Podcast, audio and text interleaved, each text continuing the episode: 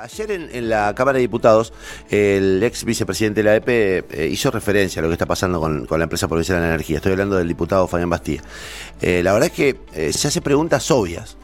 Que nos venimos haciendo todos desde hace mucho tiempo, viniendo de él son más importantes porque es un hombre calificado en el sentido de que conoce de adentro la empresa, la codirigió durante cuatro años y conoce cuáles son las circunstancias en las que entregaron la empresa Provincial de Energía y por qué hoy la, empresa está haciendo agua eh, como está haciendo, digamos, porque los cortes de energía en pleno verano eh, y en el comienzo del verano no es otra cosa que la expresión de una empresa que está este, funcionando inadecuadamente.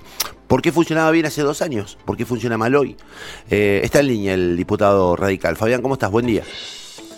Buen día, Connie. Muchas gracias. Un saludo para el equipo, para toda tu audiencia. Bueno, mira, nosotros del bloque Evolución eh, de la Unión Cívica Radical lo vinimos diciendo desde el mismísimo cambio de gestión. Esto es una gestión que nació viciada y nada de lo que empieza tan mal puede terminar bien. Incluso pronosticábamos que en tres años iba a haber severos problemas, nos equivocamos, fue mucho antes. Y cuando vos decís que hace agua, ¿puedo agregar algo? Sí, cómo no. Más que agua hace fuego. Sí, hace fuego. Estaba, estaba pensando que la metáfora no era adecuada, pero... No, era, es adecuada la metáfora, muy adecuada, pero creo que cuando le, le agregamos la realidad fuego, porque esto quema, esto quema, y quema porque no dan abasto las líneas, porque no se las mantienen, no dan abasto los equipos de transformadores porque no se invierte en mantenimiento. Básicamente esto es una, gestión que inició con una intervención eh, ilegal, que la mantuvieron por un plazo ilegal, eh, generando un relato de que era una empresa que quedaba con deudas, y a los cuatro meses y medio tuvieron que presentar el balance al Tribunal de Cuentas donde le dejamos la empresa con superávit. ¿Se acuerda, con Más de mil millones ¿Cómo lo voy a acordar? Porque el, el, argumento de la el argumento de la, eh, de la de la intervención fue precisamente el supuesto este déficit y malversación y no encontraron nada.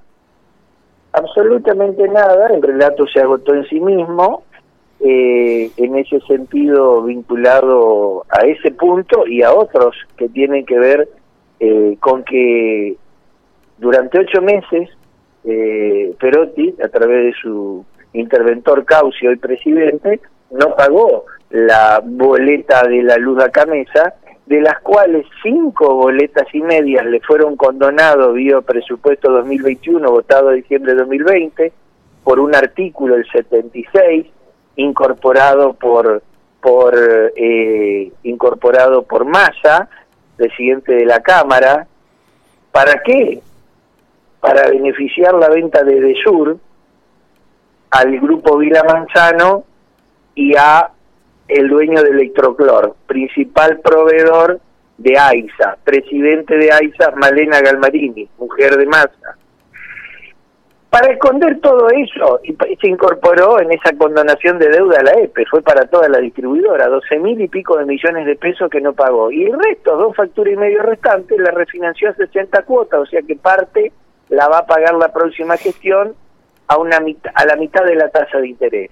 En definitiva, ¿dónde fueron esos miles de millones de pesos, 18 mil millones de pesos como mínimo, que los santafesinos pagamos con facturas y que no la pagaron a quien proveía la energía. Usted lo ha escrito y lo ha dicho en editoriales. Y fue a rentas generales, a hacer caja. Fue a hacer caja, como todo lo que hace este gobierno. ¿Y por qué motivado? Porque hay un desprecio por lo público. Porque esta empresa ya la destruyeron en los finales de los 90 y principios del 2000 para privatizarla. Y otro dato, no se olvide que quien pusieron de vicepresidente, que después fue renunciado por vacunado VIP, Joaquín, fue uno de los que llevó adelante el proceso privatizador allá a fines de los 90, principios del 2000. Y Perotti, un especialista en privatizaciones y destrucción de lo público, fue el liquidador del Banco de Santa Fe. No es ajeno a su ideología lo que están haciendo. Desinversión, desfinanciación, mal servicio. Muy simple. Lo que crece ahí es el relato de que, eh, vieron, la, la, EPE, los empleados cobran mucho, la EPE tiene que, la EPE tiene que ser privatizada, etcétera, etcétera, ¿no? Eh, porque es fácil de comprar hoy ese discurso.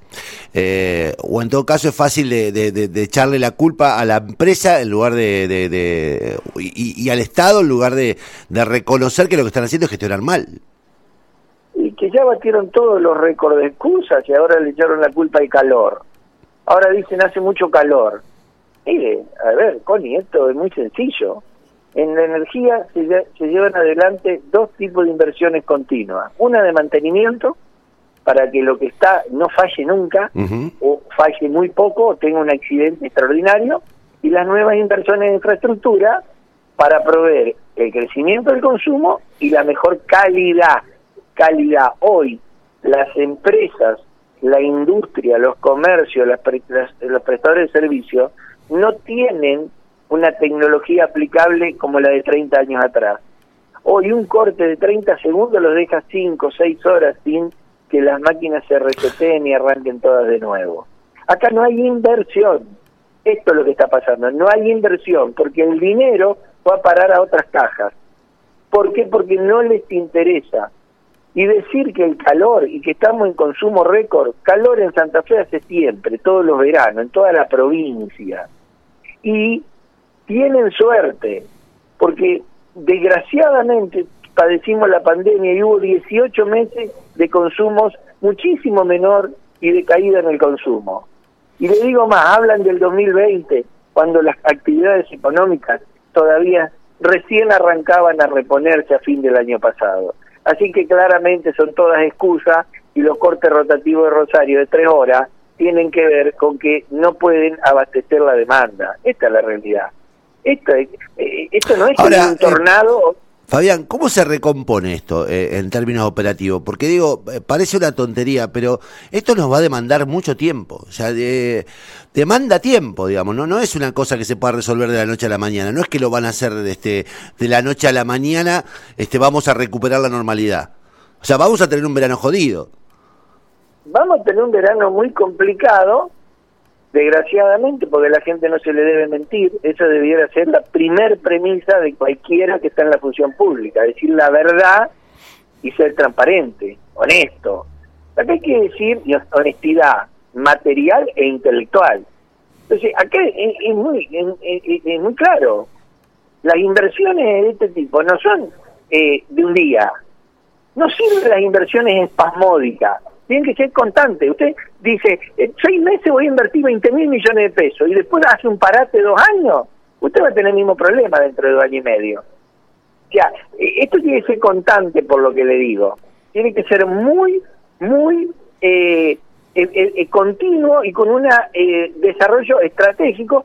Y usted lo dijo, su empresa estaba quebrada, destruida, se olvida la gente lo que fueron el 2006, el 2005, inicio del 2007 la zona de calle Suipacha, cuando había explotado todo. por A ver, el vaciamiento de la empresa, que fue privatizada pero no se hizo operativo, no se hizo operativo por la resistencia que hubo de los sectores de los trabajadores, más algunos sectores políticos, eh, por ejemplo, nuestro partido, el Partido Socialista, eh, eh, este partido que nos gobierna hoy y esta manera de pensar la privatizó esta versión ideológica la privatizó, como privatizó el banco. Entonces, claramente, claramente, pasar el verano va a ser muy complejo y, e invirtiendo mucho podemos llegar a tener en un año una situación más razonable.